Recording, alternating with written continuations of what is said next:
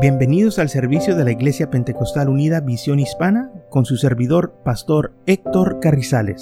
Esperemos que reciba bendición y fortaleza en su vida a través del glorioso Evangelio de Jesucristo.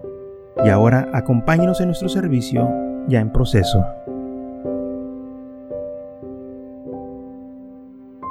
Recuerden que hablamos que en el libro de los Hechos la iglesia nace, en Hechos capítulo 2, estaban los apóstoles todos unidos unidos, unánimes, orando.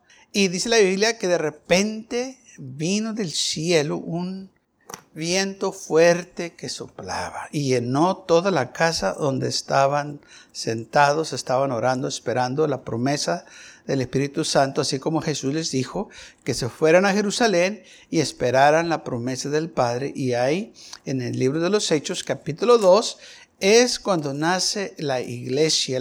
esta iglesia, que yo y usted somos parte de ella, nació en fuego, fuego del Espíritu Santo. El Dios verdadero todo el tiempo contesta por medio de fuego.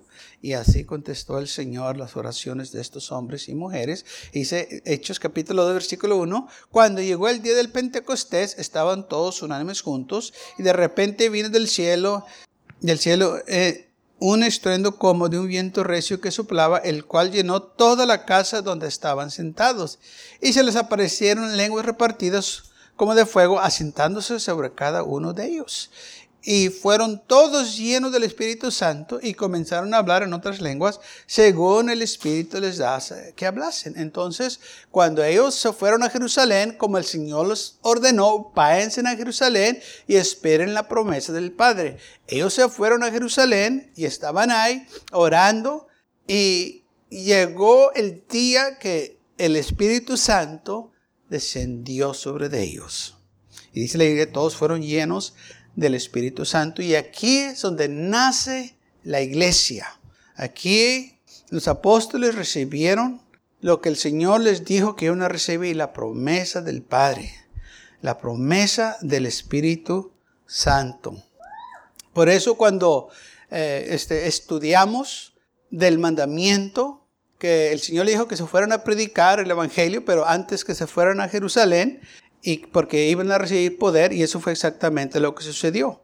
Entonces, recordemos que este mandamiento que se les dio era para los apóstoles. Los apóstoles entonces se fueron a Jerusalén y ahí recibieron el Espíritu Santo y luego empiezan ellos a predicar. ¿Qué fue lo que predicaron? ¿Qué fue el primer mensaje de los apóstoles, de la iglesia? Bueno, antes de leer eso, vamos a, leer qué fue lo que predicaba Juan el Bautista y qué fue lo que predicó Jesús.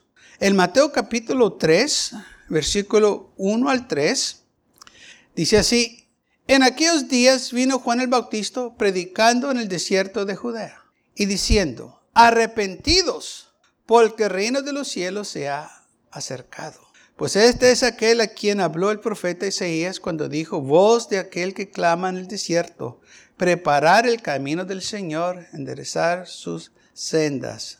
Versículo 2, ¿qué fue lo que predicó? Arrepentimiento. Dijo, arrepentidos. Eso fue lo primero que dijo, se tienen que arrepentir. Ok, después que Jesús tuvo 40 días y 40 noches en el desierto orando, descendió y ahí empezó su ministerio, empezó a predicar. ¿Qué fue lo que predicó? Mateo capítulo 4, versículo 17 dice, desde entonces comenzó Jesús a predicar y a decir, arrepentidos, porque el reino de los cielos se ha acercado. O sea, el mensaje era que se tenían que arrepentir. Y en el día del Pentecostés, cuando Pedro se puso en pie a predicar, vamos a leer lo que él dijo.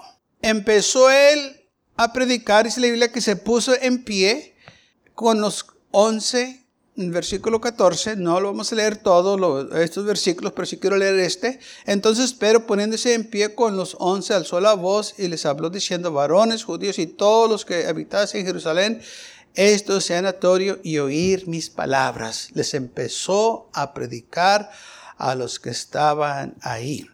Y empezó a decirles todo lo que pasó cómo Jesús eh, fue descendencia de David y cómo Dios lo usó grandemente y cómo ellos lo rechazaron y le dieron muerte. Y Pedro empieza este, a predicarles del error que hicieron. Y también empieza a decir cómo este Jesús lo resucitó Dios, del cual todos nosotros somos testigos. Así que este, él fue exaltado por la diestra de Dios y habiendo recibido del Padre la promesa del Espíritu Santo, ha, este, ha derramado esto que vosotros veis y oís. Entonces, el Espíritu Santo fue derramado sobre nosotros también, así como Él, y empezó Él a predicarles lo que hicieron. Eh, sepan pues ciertamente toda la casa de Israel que a este Jesús a quien vosotros crucificáis, estoy leyendo el versículo 36 de Hechos 2, ustedes lo crucificaron al decir esto, se compugieron de corazón y dijeron a Pedro y a todos los apóstoles, varones, hermanos, ¿qué haremos? Cuando Pedro les empezó a predicar todo lo que Jesús había hecho, cómo lo crucificaron, cómo se levantó entre los muertos con gloria y poder, y les dijo, ustedes le dieron la muerte. Eh, eh, Pilato lo quería dejar ir, pero ustedes le estaban pidiendo a un asesino que fuera libre en lugar de él. Pero aún así, Ah, aunque ustedes lo mataron, Él resucitó al tercer día con gloria y poder y nosotros somos testigos. Y cuando ellos siguieron esto, dice que estaban ellos este, ah, arrepentidos, estaban ellos lastimados por lo que hicieron, estaban dolidos de corazón. Le preguntaron a Pedro, versículos 37, eh, al oír esto se compurgieron de corazón y dijeron a Pedro y a los a otros apóstoles varones, hermanos, ¿qué haremos? Y Pedro les dijo, arrepentidos. Lo mismo que dijo Juan el Bautista, lo mismo que dijo Jesús, ahora Pedro con los otros apóstoles les está diciendo lo mismo. Se tienen que arrepentir. Ahora, aquí viene, ¿qué más? Arrepentidos y bautícese cada uno de vosotros en el nombre de Jesucristo para perdón de los pecados y recibiréis el don del Espíritu Santo. Porque para vosotros es la promesa y para vuestros hijos y para todos los que estáis lejos, por cuantos el Señor nuestro Dios llame. Este es el primer mensaje de la iglesia. ¿okay? Llenos del Espíritu Santo, lleno de poder, pero les empieza a predicar lo mismo que predicaba Juan. Arrepiéntense y bautícense. Jesús también dijo a Nicodemo, tienes que nacer de nuevo de agua y del Espíritu. Y, claro que predicó diciendo, arrepentidos porque el reino de los cielos ha llegado. O sea, tiene que haber un arrepentimiento. There has to be a repentance in your heart. You have to repent in order to be saved. Te tienes que arrepentir. ¿Qué es el arrepentimiento? Quiere decir que confesamos nuestros pecados tomamos nuestra, la responsabilidad que nosotros hicimos esos errores. No le echamos la culpa a nadie más, pero nosotros digamos, yo he pecado, yo soy el culpable. Y el arrepentimiento quiere decir que dejamos lo que estábamos haciendo, dejamos el camino por donde íbamos y agarramos otro camino. Nos arrepentemos completamente. Ese quiere decir arrepentimiento. Estamos arrepentidos. Estoy arrepentido no porque me pescaste, Estoy arrepentido porque reconozco que soy pecador.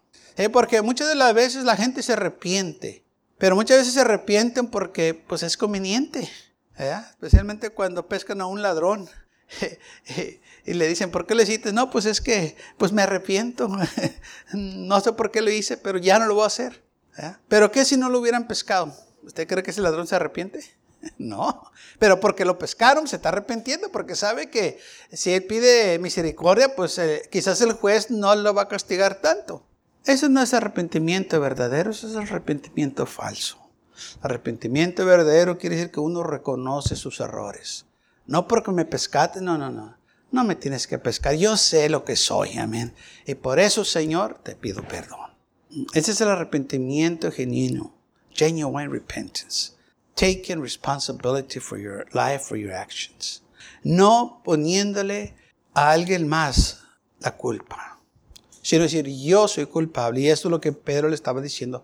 Ustedes lo crucificaron, arrepiéntense. Y ellos, entonces dice la Biblia que al oír esto, ellos se arrepintieron. Y, con estos, versículo 40, y con otras muchas palabras testificaba y les exhortaba diciendo, sé el salvo de esta perversa generación.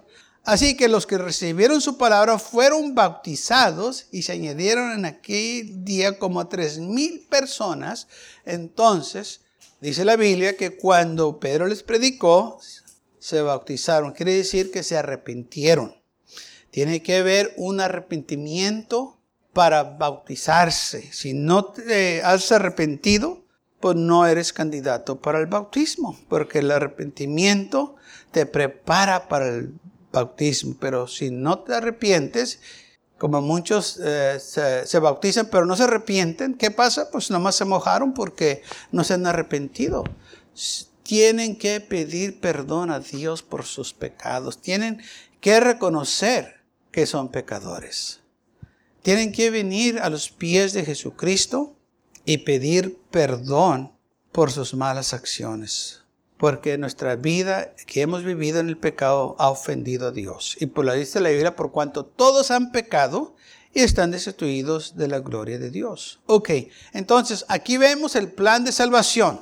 Hechos 2.38. Arrepentidos, tienes que arrepentir, bautizarte y recibir el Espíritu Santo.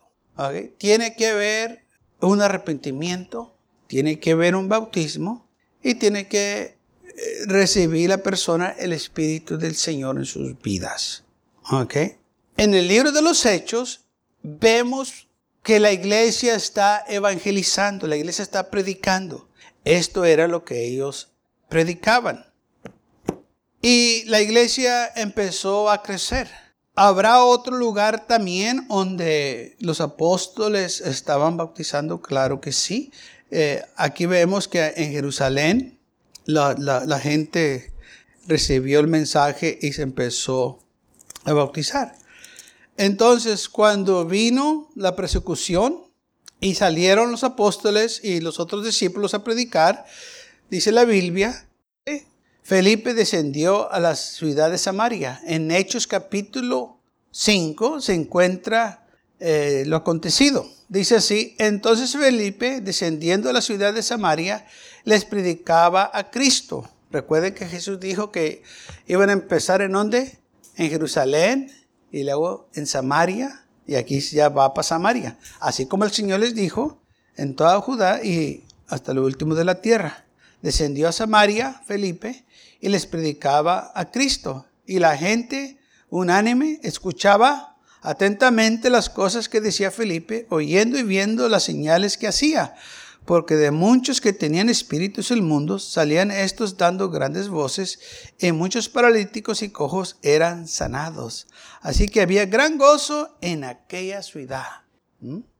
¿Por qué? Porque Felipe llevó el Evangelio. Así como el Señor le dijo, vayan a predicar a Samaria también. Entonces llegó el avivamiento a Samaria.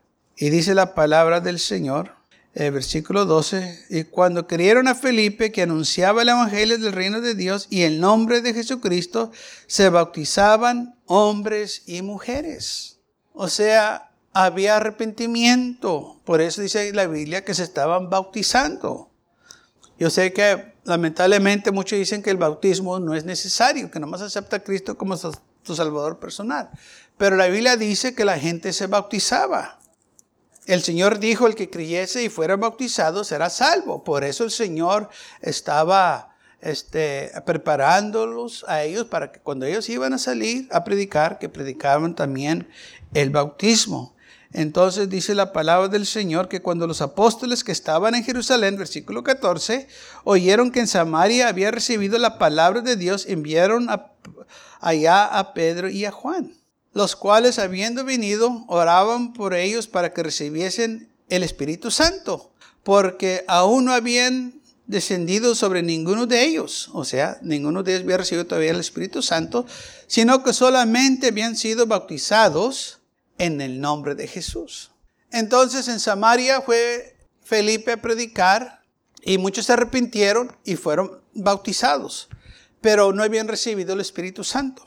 Cuando llega Pedro y Juan y empiezan a orar por ellos, empiezan ellos a recibir el Espíritu Santo, así como en el día del Pentecostés, que recibieron el Espíritu Santo. Y la gente se quedó maravillada por lo que estaba sucediendo. Dice que les imponían las manos y recibían el Espíritu Santo. O sea, oraban por ellos para que recibieran el poder de Dios. Entonces vemos que en Samaria recibieron el Espíritu Santo. En Hechos capítulo 10 dice la Biblia que había un hombre que se llamaba Cornelio. Este hombre era un hombre temeroso de Dios con toda su casa y que hacía muchas limosnas al pueblo y oraba a Dios siempre. Eh, estoy leyendo en Hechos capítulo 10, versículo 1. Y dice el versículo 3, este vio ciertamente en una visión, como a la hora novena del día, de que el ángel de Dios estaba donde él estaba. Y le decía a Cornelio, él mirándole fijamente y atomirizado dijo, ¿qué es, Señor? Y le dijo, tus oraciones y tus limosnas han subido para memoria delante de Dios. Envía pues ahora hombres a Jope y haz venir a Simón, el que tiene por sobrenombre Pedro. Ese posa en casa de cierto Simón Curtidor, que tiene su casa junto al mar. Él te dirá lo que es necesario que hagas. Fíjese, el ángel le dijo, él te va a decir lo que es necesario que hagas. ¿Por qué el ángel no le dijo? Porque los ángeles no pueden predicar este evangelio. ¿Por qué? Porque no son redimidos con la sangre de Cristo. Solo el hombre es redimido con la sangre de Cristo. El ángel nos pide y quiera a alguien, así como lo estaba guiando a, Cornelio que mandara por Pedro, y eso fue lo que sucedió. Fueron a buscar a Pedro que estaba este, allá en Jope, y Pedro vino, porque el Señor también ya había tratado con él que fuera con los hombres que iban a ir a buscarlo. ¿Y qué fue lo que sucedió? En Hechos, todavía estamos en Hechos 10, versículo 34, llega Pedro y empieza a predicar. Versículo 34 del, versículo, del capítulo 10 de Hechos dice así. Entonces Pedro abrió la boca, o sea, empezó a predicar y dijo, en verdad comprendo que Dios no hace excepción de personas sino que en toda nación se agrada de que le temen y hace justicia. Dios envió mensaje a los hijos de Israel anunciando el Evangelio de la paz por medio de Jesucristo. Este es Señor de todos. Vosotros sabéis lo que se divulgó por toda Judea, comenzando desde Galilea después del bautismo que predicó Juan, como Dios ungió con el Espíritu Santo y con poder a Jesús de Nazaret, y como éste anduvo haciendo bienes y sanando a todos los oprimidos por el diablo, porque Dios estaba con él. Y, nos, y nosotros somos testigos de todas las cosas que, de cosas que Jesús hizo en la tierra de Judá y en Jerusalén, a quienes mataron colgándole de un madero.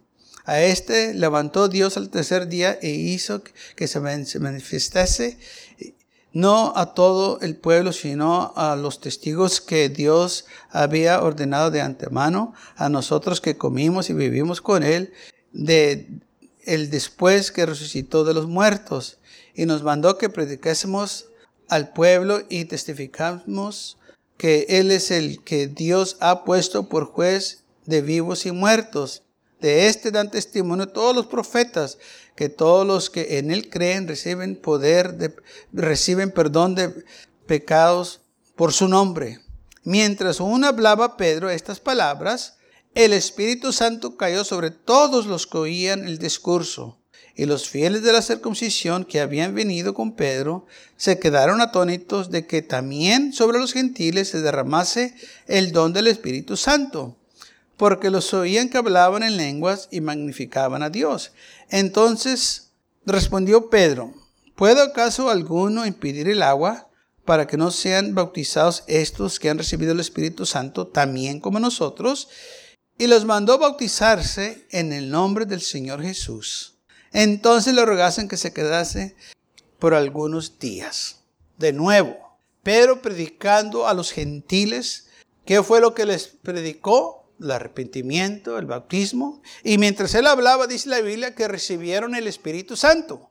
Ok, esto es eh, lo que estaba sucediendo en el, eh, cuando los apóstoles andaban predicando. Entonces vemos que los samaritanos recibieron el Evangelio. Cornelio era un gentil. y recibió también al Espíritu Santo y el mensaje fue igual, que se tenían que arrepentir y Pedro dijo se tienen que bautizar, recibieron el Espíritu Santo, pero versículo 48 dice y los mandó bautizarse en el nombre del Señor Jesús. Dijo, pero se tienen que bautizar.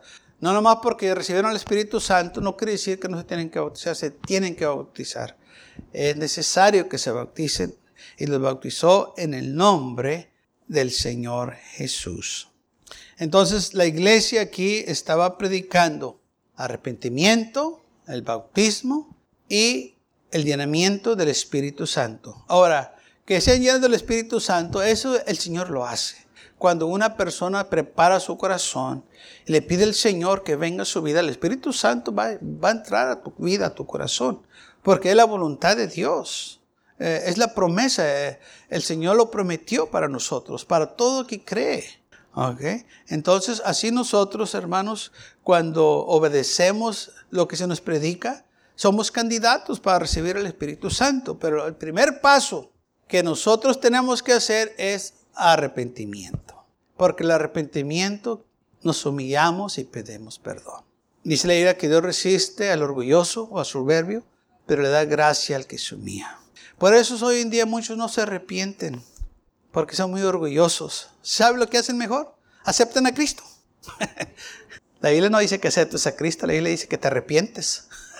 Arrepiéntete y Él te va a aceptar a ti. El Señor dijo, yo los escogí a ustedes. Ustedes no me escogen a mí. El Señor pone los términos, nosotros no.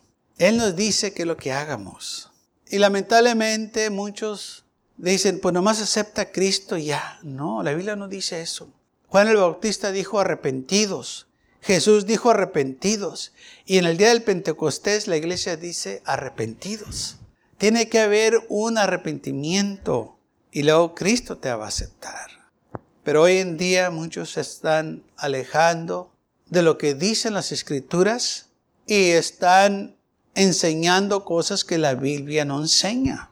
Y por esa razón hay mucha confusión y mucha gente piensa que son salvos cuando no están obedeciendo la palabra del Señor y no pueden estar este, ah, en un lugar que el Señor aprueba o sus vidas que vayan eh, que tengan sus vidas, ¿verdad?, conforme a las escrituras. Porque están enseñando otras enseñanzas que la Biblia no enseña o, de sea doctrina de hombre. Y esto es algo que lamentablemente está impactando a mucha gente porque ya no se arrepienten. Otros ya ni se bautizan. Me dicen, pues ya acepté a Cristo, ya no me tengo que bautizar. Y lo primero que citan es, pues, el, el que estaba en la cruz no se bautizó. Entonces yo tampoco me tengo que bautizar, pues si no era necesario para el bautismo, el Señor no lo fuera mencionado. La iglesia no lo estuviera practicando. Pero lo que ellos no han captado es que cuando ese hombre estaba en la cruz con Jesús, todavía estaban bajo el antiguo pacto, todavía estaban bajo la ley. Y todo lo que él necesitaba era un sacrificio para su remisión de sus pecados. Y ahí estaba el sacrificio a su lado, Jesús. Eso era lo que decía la ley. Tienes que obedecer la ley. Si, si fallas la ley, aquí presento tu sacrificio. Y entonces, lamentablemente, nomás porque los evangelios. Se pusieron este, con, los otros eh, epístolas, piensan que este, no se tienen que arrepentir o que bautizar, nomás aceptar a Cristo, pero los evangelios se llevaron a cabo durante la ley. Jesús dijo que Él vino a cumplir la ley. Dijo, yo no vine a quitarle, agregarle, yo vine a cumplirla. Y Pablo dice que Jesús es el fin de la ley. Entonces, esto es lo que lamentablemente muchos ah, no han captado, no han entendido, de que aquel hombre que estaba con Jesús en la cruz todavía estaban bajo la ley. Ahora nosotros estamos bajo la gracia. Y porque la gracia, hermanos, tenemos un nuevo pacto con mejores promesas.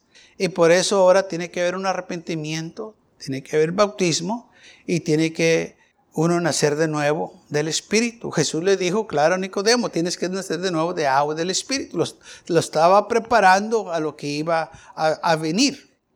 Y así que la iglesia empezó predicando el arrepentimiento, el bautismo en el nombre de Jesús y el llenamiento del Espíritu Santo.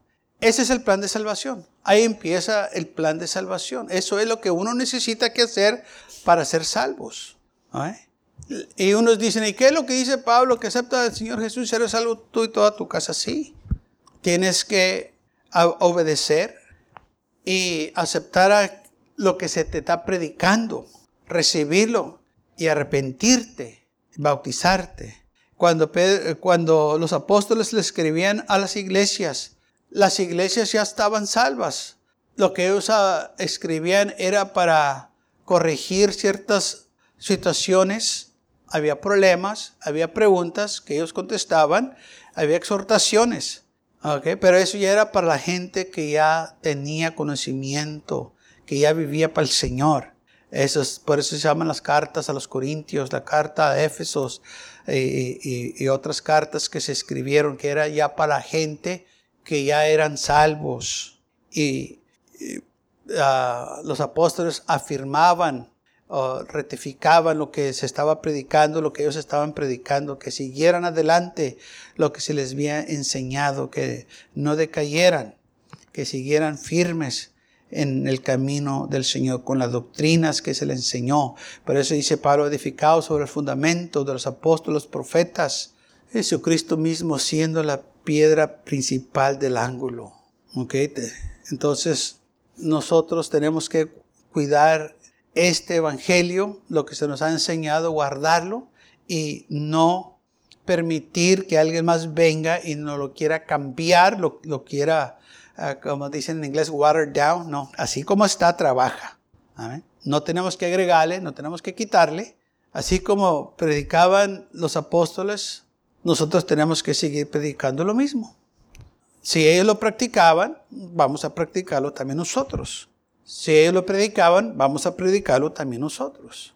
Y esto es algo que nosotros tenemos que mantenernos en la doctrina que se nos ha enseñado. Dice la Biblia que eh, permanecían los que se arrepintieron, versículo 46, ah, derechos 2, dice, y, eh, se mantenían ellos este, en la doctrina de los apóstoles.